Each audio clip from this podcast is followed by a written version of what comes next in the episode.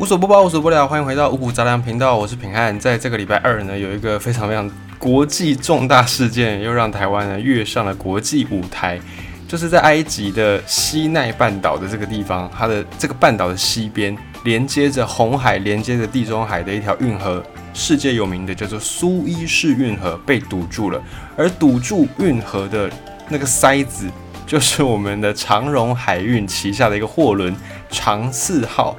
这个长四号为什么会莫名其妙堵在这个运河中间呢？这个运河被堵住，根据当地的一些资料，还有一些报道，我们得知的讯息是因为这个，呃，应该说长荣海运他们自己也发出声明稿，就是他们从红海这边进入到苏伊士运河要往欧洲去的这条路上呢，被强风给吹偏了，整个船被强风给吹偏了，所以呢就搁浅了。那上面的这些货柜都很平安，都很安全，没有掉到水里面。只是呢，这个船的吨位在世界的排名来看是前非常非常前段班的，也就是它非常的长、非常的宽、非常的重。这样的一艘大船就整个卡在没有很宽的窄窄的运河当中，所以呢，前面的船、后面的船全部被堵住。那根据一些报道，他们去精算，这个船只要一直卡在那边。多卡一个小时，损失就是一百多亿，非常非常的惊人。那么这条苏伊士运河为什么会这么样的重要？为什么会如此的大家都需要走这条运河呢？如果你手边刚好有地图，或者是你有这个 Google Map 可以打开来看一下，你发现这个埃及这个地方呢，它的东北方的这个角落，在它跟沙地阿拉伯之间的接壤下面这块海域叫做红海。然后红海再往上看一点，有一个比较大片一点的海域，就是地中海。红海跟地中海一个在南，一个在北，中间呢其实是有一些水路的连接，并不是被陆地完全隔开。而水路连接的那个地方，细细很细很细，你可能要放大镜放大一点才看得到。那个地方就是苏伊士运河。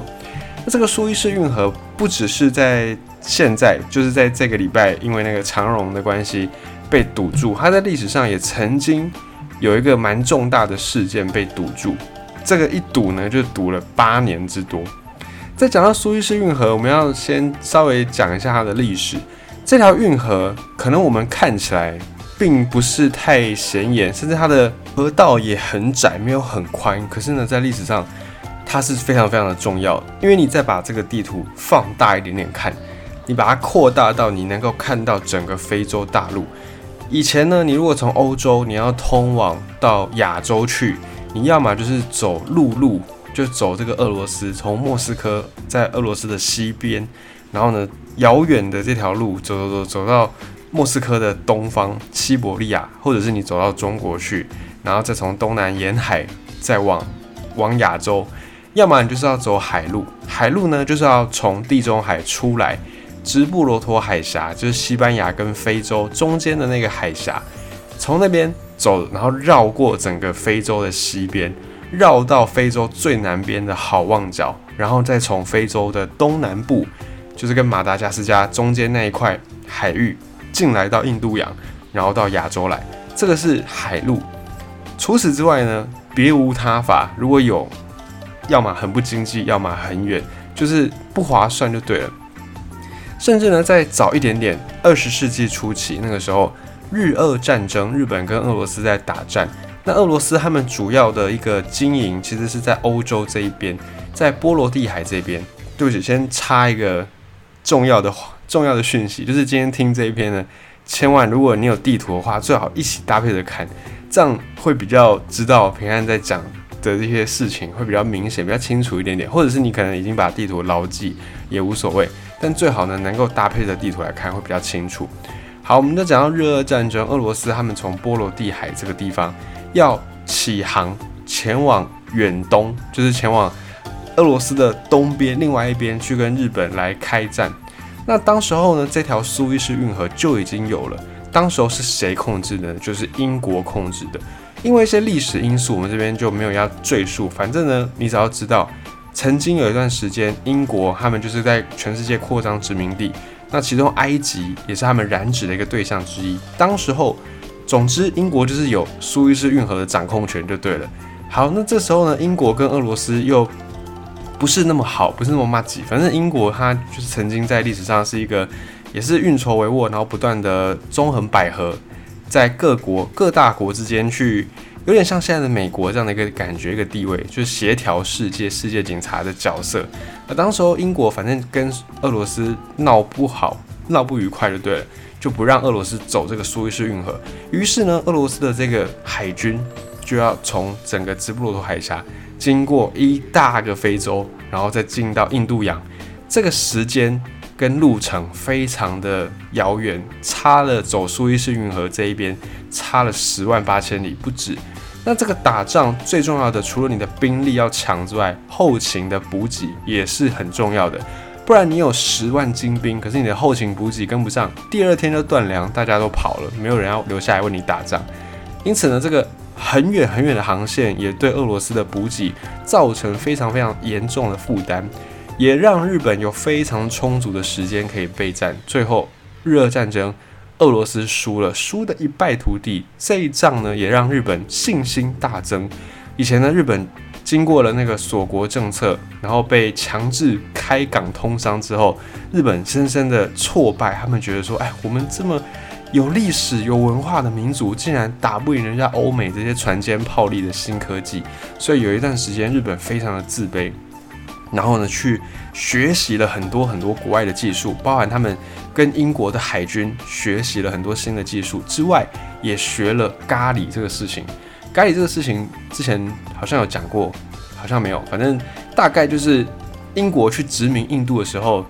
学到了咖喱这个料理。然后英国人他们的那个技术又被日本人给学走，所以日本也学到了咖喱这个东西。那日本人觉得当时候欧美他们可以这么强，就是因为他们有在吃肉，吃牛肉，所以这个咖喱呢也掺了一些肉进去。那这个就是后话了，反正日本也学到咖喱跟很多很多的外国的知识就对了。那经过了这么多的学习以及日俄战争的胜仗之后，日本开始膨胀，日本觉得说啊，哦，我终于学。学有所成了，我可以开始来称霸整个亚洲了，甚至可以称霸世界。所以又有后来的一些呃八年抗战啊，或者是日本侵华啊等等等一大堆的历史事件，大概就是从日俄战争开始的。好，扯远了，再拉回来，当时候呢，你就可以看到这个苏伊士运河，其实不只是在经济上，要是真的在战争时期，它也是一个非常非常重要的关卡，一个关口。那么控制实际控制苏伊士运河，实际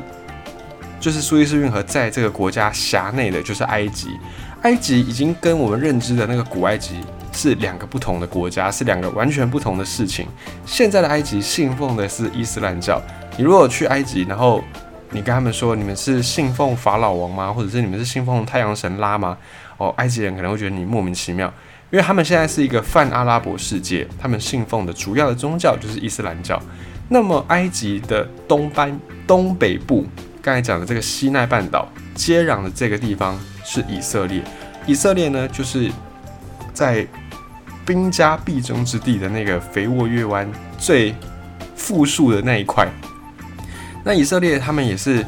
费尽千辛万苦才建立起了这个国家。但是因为他们宗教的关系，他们的宗教是犹太教，是呃，反正因为宗教冲突啦，大家也都非常的熟悉，在中东就是他们因为宗教的关系摆不平嘛，所以当时候埃及在二十世纪的时候，埃及呢是想要把以色列给抹灭掉的，因为这一条这么重要的苏伊士运河就在离以色列不远的地方，那对以色列来说，他当然想要控制。这个苏伊士运河想要让自己保有对外连接的这个呃优势嘛？那对埃及来说，埃及也是这么想的，所以当时候埃及呢就冷不防的想要来把以色列给除掉，双方就爆发了战争。这时候埃及他就找来了。也是以色列的邻居约旦这个国家，还有叙利亚这个国家签订了一个共同防卫协定，就是这三个国家联合起来要来对付以色列。以色列呢也非常的危机意识超级重，你就想嘛，你今天住的地方，你旁边的三户邻居都对你不怀好意，你你这个房子你住的安稳吗？当然不安稳。于是呢，以色列他就感觉到哎，芒刺在背，非常的危险。我的国家旁边都是一些对我不好的邻居。我不能受制于人，我就先下手为强。所以呢，第三次中东战争就在一九六七年那一年爆发了。爆发的时候，以色列因为有这个美国在背后撑腰，美国的为什么要帮以色列撑腰呢？因为以色列很多的组成的人口就是犹太人，这些犹太人呢，他们曾经在二战的时候，因为要躲避德国纳粹的一个追杀，所以或者逃到欧洲其他地方，或者就跑去了美国。那帮美国建立起很多的一些科技的优势，或者是很多的经济的优势。那因为在国际政治的角力之下，反正美国就是跟以色列很骂鸡就对了，非常的相挺以色列，也给他们很多的军备啦，很多的技术的资源。以色列在这么良好的军备之下呢，短短六天的时间就把整个战线推推推推推推到苏伊士运河这条运河的东边。推到东边之后呢，这三个阿拉伯国家——叙利亚、埃及、约旦——没有办法还手。他们为了要防止以色列来用这个运河，我们纵然打不过你，可是你也别想用这个方便的运河。所以呢，他们三国联军就把苏伊士运河上面的桥给它全部炸掉，同时在运河的经过的航道上面放地雷。这么一来，以色列就没有办法走这条运河。可是呢，这个运河当时还有一些船。走到一半还没走完，也被迫卡在这个运河当中，没办法再往前，再往前就是地雷，就会被炸嘛。那这条运河其实说长不长，说短也不短，大概一百六十三公里。一百六十三公里，你如果走高速公路，走国道一号的话，大概就是从台北走走到差不多呃苗栗左右，一百六十三公里，大概就这么长。这么长的距离，以船的速度来行驶，正常速度来行驶，其实一天就可以走完。但是呢，当时候这个第三次中东战争爆发，除非战争结束，不然这些船永远也出不去。那这场战争维持多久呢？从一九六七年开始，一直到一九七五年，整整八年的期间，这些船当时候就被困在这个苏伊士运河整整八年。这是一个怎么样的状况呢？当时候被困住的船有几艘？有十五艘，四艘英国的。两艘西德，当时候德国还分东西德，两艘美国，两艘瑞典，两艘是波兰，剩下的三艘，一艘是保加利亚来的，一艘是法国来的，一艘是捷克斯洛伐克来的，都是一些欧洲国家就对了。因为当时候这个战争毫无征兆，因为以色列就是要先下手为强，所以没有任何征兆，突然就打仗打起来了。那这些船呢？船上载着什么东西呢？各式各样的东西都有，有衣服啦，有牛皮啦，有这个小麦啦、玩具啦、水果、鸡蛋、矿石，还有一些猪，活的猪。当时候这些船员被困在这个运河当中，他们想说应该很快就会平息了，这个战争应该不会打很久。没想到呢，以色列跟埃及双方都互相不让步，就没办法，这个战争看起来是不会那么快结束了。同一年。那一年的十月份，这些船上的船员等不下去了，开始聚集起来，在英国籍的这艘船上面商量对策。但商量也没没有一个答案，也没有一个所以然，就决定好吧，那就继续再等好了。这时候呢，以色列跟埃及持续的在攻防，互有胜负。那么在运河中间的这些外国籍的商船，为了安全起见，就决定把这些船员呢分成好几个好几个小组。然后每三个月就轮班一次，就是让船上的人还可以还是可以下船去，还是可以到陆地上，然后就用这样轮班的方式去轮。可是呢，到了战争，我们刚才讲战争总共打了八年，到了第五年的时候，这些船商决定所有的船员就还是全部上岸好了，这些船呢就暂时放在运河上，就也也没办法了，因为当时候还不知道到底还要打多久，已经过了五年了，以一个正常的商业角度来看，五年。的损失已经也是蛮多的，所以呢，就决定所有的船员好，就不要再等了，不要在这个运河上面等，全部下船，全部上岸吧。那这些船怎么办呢？就交给挪威的一间公司去负责，呃，维护啦、保养啦、清洁。那后来第四次的中东战争又爆发出来了，这次以色列换以色列被打得措手不及。在双方交火的过程当中，有一艘美国的商船在运河上面被击沉。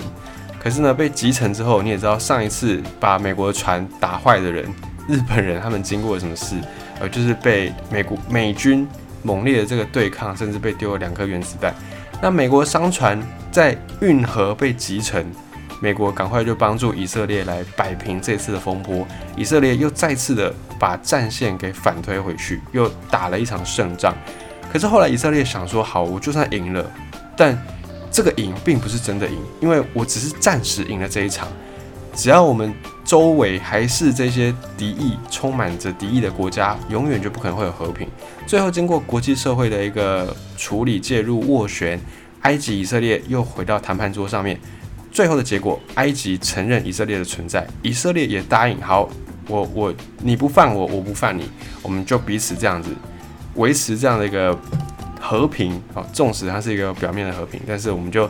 握手言和。所以在历史上呢，苏伊士运河这条运河曾经有八年船走不出去，卡在运河上面八年，就是因为中东战争的关系。这一次长荣的这艘船。应该好像快要快要能够脱困了。刚刚看到这个新闻，他说已经有在拉出一点点搁浅的那个部分，希望这件事情可以很快落幕，不然对世界经济也是一个一大冲击。那个原油的价格已经因为通不过这个海峡，没有办法及时的运到，原油价格已经涨了上来。那么讲到这个运河，除了在算是东半球。应该是东半球的这一条苏伊士运河之外呢，在西半球还有另外一条运河也非常重要，就是巴拿马运河。关于巴拿马运河，稍微讲一下，苏伊士运河这条运河它就是一条河，一条一条长长的，你可以把它想成一条很长很长的河。那这条运河呢，短的地方就真的很短，就大概一艘很大的船就过了，就满了，就没办法再过了。但是这条运河呢，它的路途上面经过大大小小大概五个左右的湖泊，这些湖泊你到了湖泊，它就会变宽广嘛。那这些湖泊的功能就是变成你要超船，有时候你前面的船太慢，但是因为卡住大小卡住，你没办法超它船。到湖泊你就可以超船，又或者是你到湖泊之后呢，你可以进行一些补给，呃，进行一些停靠，就是在湖泊这个功能。那么巴拿马运河它的这条运河比较特别，是它。有高低落差。巴拿马运河，你摊开地图来看，它一边是太平洋，一边是大西洋，连接了世界上两个大洋。那这个巴拿马运河，除了太平洋跟大西洋本身就有一些海平面水位的落差之外呢，这个巴拿马它所处于的这这个运河这一块上面也有一个湖泊，这个湖泊的高度又比。两大洋的高度又再高一些，很简单的道理，我们可以去理解。因为所有在地表上的这些陆地都一定是高于海平面嘛，不然它就不是陆地了。所以这个陆地上面本来它就是高于海平面，那这个陆地又高了海平面高蛮多的。所以呢，这个运河在做的时候，它就必须要做闸门，很多很多的闸门，很多段。这一段一段的闸门是干嘛呢？就是去调节水位的。比方说。我现在要从河的这一边，然后要上到这个运河的中段，因为运河中段水位是比较高的，所以我就要先开启一道闸门，然后把第一阶段这一边的水位让它是平的之后，船就自然浮上来嘛。浮上来之后，我把第一段的闸门关起来，然后再把第二段闸门打开，就有点像是走楼梯的那种概念，一段一段的走楼梯的概念。所以巴拿马运河比较特别的是，它有这个水闸门。那么苏伊士运河是没有的，它就是一条平坦的运河。再来讲到运河，世界上大概比较有名的就是这两条，还有一条不知道会不会成型的运河在泰国。打开地图一样，打开地图看泰国这个国家，它的最南边其实是跟马来西亚有接壤的，整个东南半岛。在台湾，我们可能不是那么熟悉，我们大概只知道台湾再下去一点点是菲律宾，然后往菲律宾的左边一点点是海南岛，再就是越南、泰国、呃辽国、缅甸、柬埔寨这些国家。可是他们确切国家的位置，我们可能不太了解。那泰国再往下一点，我们可能也就不熟悉了。泰国的陆地其实是有接到马来西亚的，然后在马来西亚再往下接就是新加坡，应该说。马来西亚它是在一个半岛上面，然后新加坡是在这个半岛的最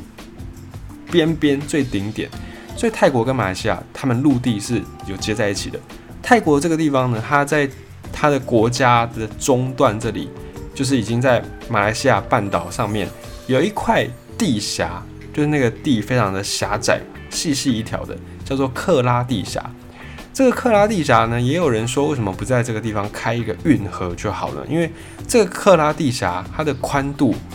还蛮蛮窄的，就是不会很宽广。如果开一条运河，感觉上可以省下一些时间，省下一些金钱。那么现在主要的，我们刚才讲，从苏伊士运河、地中海经过苏伊士运河到了红海之后，就进入到印度洋嘛。进入到印度洋之后呢，要怎么样到东亚来呢？就是走。马来西亚跟印尼中间有一个海峡，叫做马六甲海峡。从这个海峡经过了新加坡，然后再经过马来西亚，经过菲律宾，然后到东亚来。这个是目前世界上主要的航运的路线，是这样在走的。那你摊开地图来看，你会看到新加坡为什么之所以能够那么繁荣，就是因为它的位置真的非常非常的好，刚好就在马六甲海峡的边边。所以呢，它经过了非常多的商业啦，或者是贸易的船，慢慢慢慢，它就发展变成一个国际性的，算是呃很金融的都市，很贸易的都市。那克拉地峡在什么地方？在马来西亚上面一点点，泰国的那个部分，泰国跟缅甸的交界处，最南边的交界处那边克拉地峡。有人说，为什么不在克拉地峡就开一个运河就好呢？你就可以再少绕。绕到马六甲海峡去，你就可以更快的到东亚来，又可以再省一些成本，省一些时间。海运是这样子，海运虽然比空运便宜很多，可是呢，海运就是非常的现实。你的路程越长，你所要负担的成本就一定是越高，这是没有没有毫无疑问的，就对了。所以你少绕一点点马六甲海峡，你走克拉地峡，成本马上就可以再少一些，时间也可以再少一些。但为什么不这么做呢？很简单，因为 CP 值不高，因为你要开一条运河，其实是要花很多的钱的。那花这么多的钱，钱从哪里来？泰国以一个农业为主要的国家，可能比较没办法去负担这么这么多的金额，没有办法说哦，我现在就有突然有一大笔钱，我可以来开运河。这个对泰国来说是比较困难的。那再来是，就算这条运河真的开了好了，它的航行的时间也没有短到多少，没有像苏伊士运河差的非常非常多，可能差大概十倍有吧。